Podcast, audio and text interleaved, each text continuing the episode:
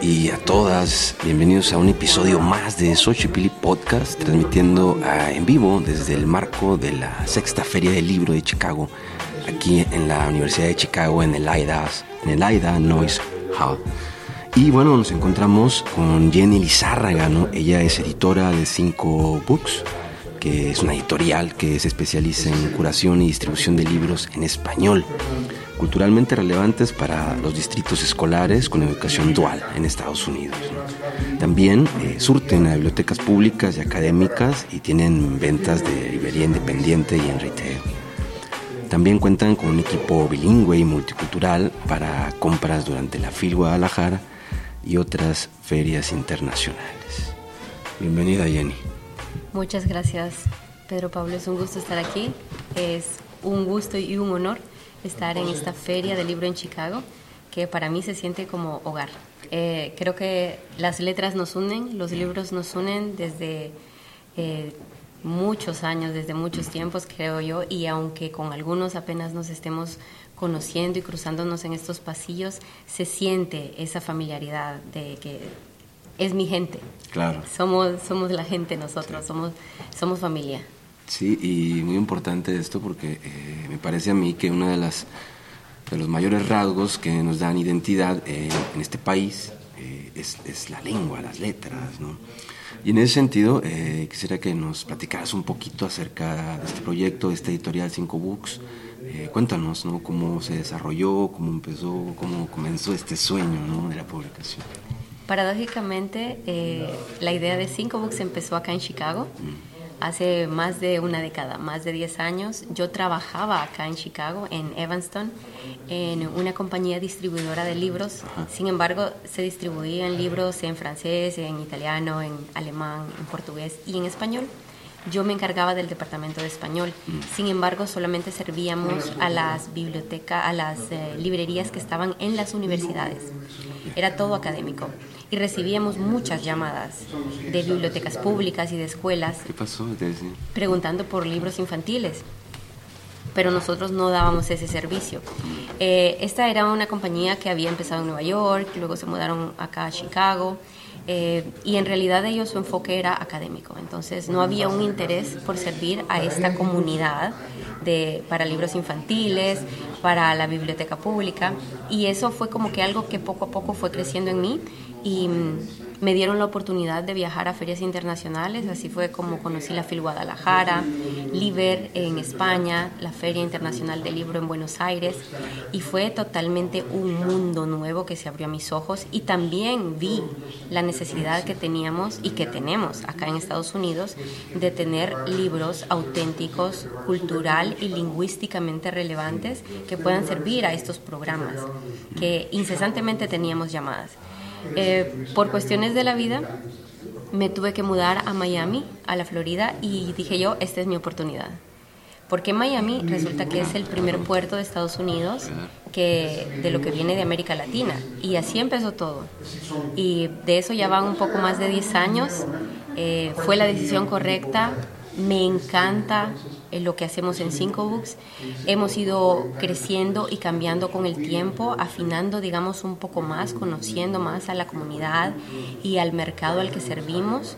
Y el mercado no está saturado, de hecho se necesita todavía mucha gente que haga un trabajo como el que nosotros hacemos o que nos conectemos con esa comunidad. En Cinco Books hacemos en Miami sobre todo actividades con la comunidad. Tenemos una serie que se llama Cuentos en Macondo y una vez al mes hacemos eh, narración oral. Invitamos a una autora o a un autor de la comunidad que presente su libro, que le cuente a los niños, convocamos a las familias del área y ahora ya lo tenemos en dos locales porque es Cuentos en Macondo porque el café donde lo hacemos se llama Macondo. y es una franquicia de Miami. Y pues tenemos participación en, en, general en todo el país, porque trabajamos con distritos escolares acá en Illinois, en California, en Nueva York, en Texas, en, en varios estados, en Oregon, en Washington State, por nombrarte los que se me vienen ahora a la cabeza. Y las bibliotecas públicas juegan un papel súper importante, determinante en esta conexión que nosotros queremos lograr con la comunidad y que estamos logrando poco a poco.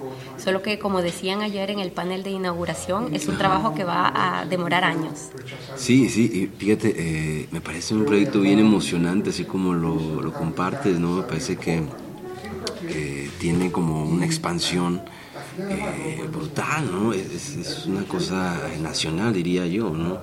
Y en este sentido, preguntarte también, eh, la editorial está enfocada al público, a los niños, o también tienen, eh, digamos, edades eh, ya, digamos, libros para adultos, o cómo, cómo se maneja la cuestión de, de los títulos. Somos un 70% enfocados en literatura infantil y juvenil y un 30% en literatura para adultos. Eh, recalcando que buscamos libros que sean originalmente escritos en español, porque sí tenemos en Estados Unidos las grandes editoriales, los grandes grupos editoriales ponen a disposición las traducciones traducciones de libros en inglés o de otros idiomas al español. Nosotros queremos lo que fue escrito originalmente en español y eso es lo que buscamos y eso es lo que le proveemos y le suplimos a las bibliotecas públicas. Ese 30% es para suplir a las bibliotecas públicas porque necesitan tener una colección actualizada eh, que cada año se está renovando. Y para eso también es importante Em, tenerla actualizada porque eso les ayuda a las bibliotecas públicas a mantener sus presupuestos. Porque si ellos no actualizan sus colecciones en la biblioteca pública y no circula el material, no se les da más presupuesto y eso nos afecta directamente a nosotros, a la comunidad. Fíjate que eh, eh, ese tema es bien importante, sobre todo en la cuestión de las editoriales, ¿no? Uno, eh, en el campo, por ejemplo, de las personas que escribimos y demás, como que a veces nos, nos nos distanciamos un poquito de, esta parte, ¿no? Uno escribe, está en la parte, digamos, creativa y desconoce realmente todo el trabajo que hacen las editoriales en cuestión de distribución, de conseguir, eh, digamos, los medios como para que estas colecciones precisamente lleguen a una mayor cantidad de gente, ¿no? Háblanos un poquito de los retos que, que, que, enfrenta, que enfrentaste y que enfrentas ahora como editorial eh, en este digamos, en este fundar comunidad a partir de, la literatura? Uno de los retos más grandes que tenemos es convencer a las familias que es importante mantener el español, que es importante darle prioridad a mantener el español, eh, que incluyan en su canasta básica, por decirlo así, eh, la compra de libros. Eh, tradicionalmente las familias angloparlantes acá en Estados Unidos tienen como un algo común de ellos ir a la biblioteca pública, sacar libros, sacar películas. Eh, eso es algo muy de la cultura norteamericana, de la cultura aquí en Estados Unidos. Nosotros hispanos lo abrazamos, lo, lo tratamos de replicar, de hacer, pero no todas las comunidades lo hacen.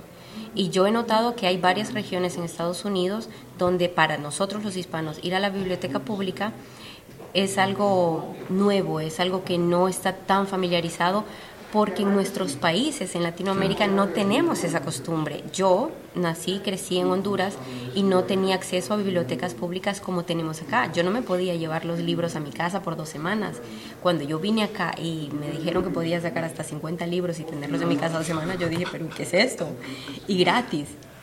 Es fabuloso. Entonces, ahí va mucho el activismo que hace la biblioteca pública en la comunidad. Es súper importante que los que seleccionan los materiales sean por lo menos bilingües.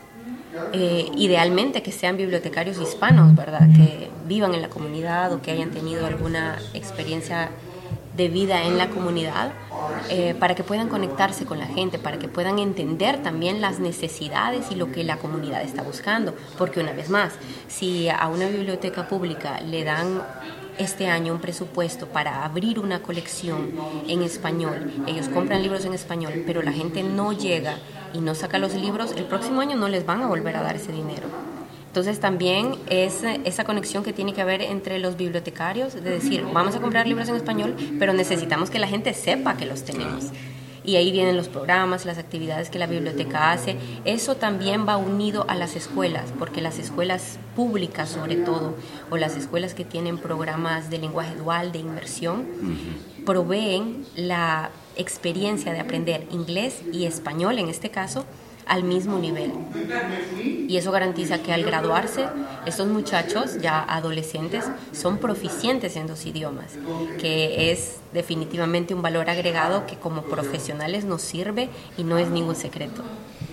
Muy interesante lo que, lo que comentas, ¿no? Y eh, es importante esto, esto que quiero resaltar, esto que dices acerca de la relación que tenemos eh, como hispanos con la biblioteca, porque precisamente eh, ayer, hablaba, ayer Tier hablábamos también con, con, Andrea, Andrea que presentó esta, Habitar la Biblioteca, ¿no?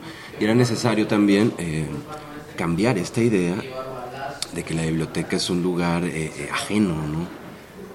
como algo que, que, con el cual nunca tuvimos contacto y, que, que, está como lejano, ¿no? Y precisamente este tipo de proyectos lo que provoca es que la biblioteca sea centro de, la comunidad, ¿no? O sea, que funde una comunidad y que, claro, que pase por, por la cuestión de, de las letras, la literatura. Sí, nosotros confiamos mucho en que la biblioteca es uno de los pocos lugares que existen en la comunidad donde no hay expectativa de compra donde se espera que tú vayas y no hay una expectativa que gastes dinero, porque todos son recursos gratis y son recursos que están destinados para servir a la comunidad y nosotros somos parte de esta comunidad, independientemente del estatus migratorio que tengamos, de la orientación religiosa que tengamos, eh, de la raza, independientemente de eso, somos parte de la comunidad y necesitamos ir a la biblioteca porque hay un sinnúmero de recursos y nosotros somos muy activistas en ese sentido. Trabajamos con el American Library Association, con Reforma, que es una organización que provee muchos recursos, sobre todo para hispanos que están estudiando bibliotecología, library science o que están interesados en incursionar en este campo para servir a las comunidades hispanas. Eso nos da poder, nos da una voz.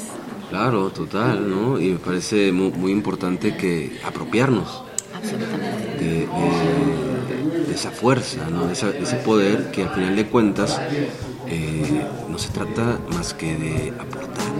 Así es.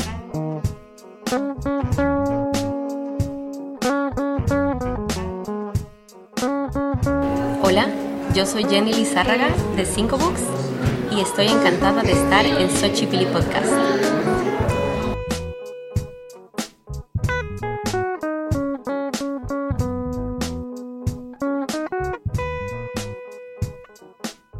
Bueno, Jenny, eh, estás aquí ahora en la Feria del Libro de Chicago. Eh, nos platicas que he estado en, otras ferias. Y bueno, ¿qué se viene para Cinco Books? ¿Qué es lo que sigue? Eh, Cinco Books tiene un imprint que es el sello editorial que se llama Green Seeds Publishing y publicamos libros infantiles bilingües en español y en inglés. Y el programa es que sean siempre libros que son escritos originalmente en español y los traducimos al inglés, no al revés. Eso es como un requisito vital. Eh, sí, eso es bien interesante porque eh, eh, el español, escribir en español en Estados Unidos, es, es, una cosa fascinante porque adquiere otros tintes. otras perspectivas, ¿no? Y, es muy rico porque pasa por un montón de, de, situaciones, ¿no? Por aquí tenemos también editoriales que se encargan de promover la escritura migrante, ¿no? Y que narran, que pasan por eso, por esos, eh, por esos ríos, ¿no? En donde se comparte la sensibilidad migrante, los problemas, los problemas sociales, familiares, económicos y demás. Sí, todo el éxodo. Nosotros tratamos de abordar esos temas desde la perspectiva infantil, cómo un niño lo ve. Porque es completamente distinto, ya como un adolescente, un adulto, cómo lo digiere, cómo lo expresa, a cómo un niño lo ve. Y es fascinante cuando encontramos estos relatos que muchas veces son biográficos.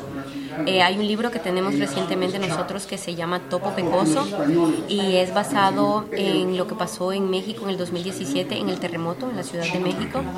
El autor Em, basó su historia en los relatos que sus sobrinos le contaron, porque sus sobrinos viven en México y experimentaron el terremoto del 2017. La historia es de una niña que se llama Milagros, que tiene como unos 6 o 8 años, y ella cuenta eh, lo que pasó, lo que su vecina le contaba, que era una señora de Oaxaca, le contaba sobre los terremotos, porque Oaxaca es una zona donde también hay terremotos, y lo que cuando el terremoto llegó, lo que ella sintió, el miedo que sintió cuando su papá la rescató, o sea, cosas que realmente desde sucedieron la perspectiva desde la perspectiva de un niño. Eh, alguna gente cuando yo les presenté inicialmente este libro me decían, sí, pero es que no queremos que los niños se asusten, que tengan miedo, pero es que los niños experimentan esto. No los podemos desafortunadamente No se puede aislar. claro. No se puede, porque ¿qué pasa si ellos nunca escucharon de un terremoto y un día les toca experimentarlo? Sería terrible, ¿no? Entonces sí es necesario que sepamos abordarlos, por supuesto, no de una manera eh, cruda tal vez, pero esa es, ese es el trabajo difícil de la literatura infantil, saber abordar estos temas no tradicionales y difíciles, pero que son necesarios, porque si no, el trauma que estos niños atraviesan cuando, cuando experimentan estos sucesos es peor y es más difícil curar después esas heridas. Fíjate que estaba recordando, hace algunos meses me tocó eh, platicar con una novelista, Inés, Inés Martín Rodrigo, y ella precisamente hablaba de esto, decía que eh, el, el, eh, su público más exigente eran los niños, sobre todo cuando, cuando se trataba de, de escribir literatura infantil, porque los niños, o sea, eh, saben lo que, o sea, lo que están haciendo, saben, eh, incluso eh, tienen una experiencia, digamos, más directa. ¿no? Sí, sí. Eh, y bueno, los autores que se dedican a ilustrar o a escribir para una literatura infantil, en realidad toma mucho tiempo. Un buen libro infantil toma uno, dos años, hasta cuatro años en, en salir, porque es como una cebolla que tiene muchas capas y tienes que pensar en todas Sí, las formas. lo visual, eh, Sí. este, lo atractivo, digamos, eh, en la manera en cómo vas a llevar al niño, porque, digamos, o sea, los niños tienen una imaginación tremenda. Absolutamente, sí, porque ellos no tienen prejuicios, digamos, Claro. los niños están como un diamante en bruto y cuando tú les presentas una idea que ya viene barnizada, que ya viene pulida con todo lo que como adultos le pusimos, Se dan ellos lo leen de otra forma y nos hacen ver cosas que tal vez se nos olvidó cómo era. Porque todos fuimos niños en algún momento, tenemos esos niños ahí, algunas veces más dormidos, pero ese niño está ahí, en nosotros. Increíble, increíble la propuesta que nos traes, Jenny. Pues nada, eh, agradecerte el tiempo que nos has regalado para Xochipilli Podcast y nada, felicitarte por este interesantísimo y necesario proyecto. Pedro Pablo, las gracias son para ti. Muchas gracias por el espacio, por estar en esta feria. Y pues Chicago siempre es una ciudad de luz. Y qué bueno que hay podcasts como el tuyo. Muchísimas gracias. Bien, esto fue Xochipilli Podcast. Chao.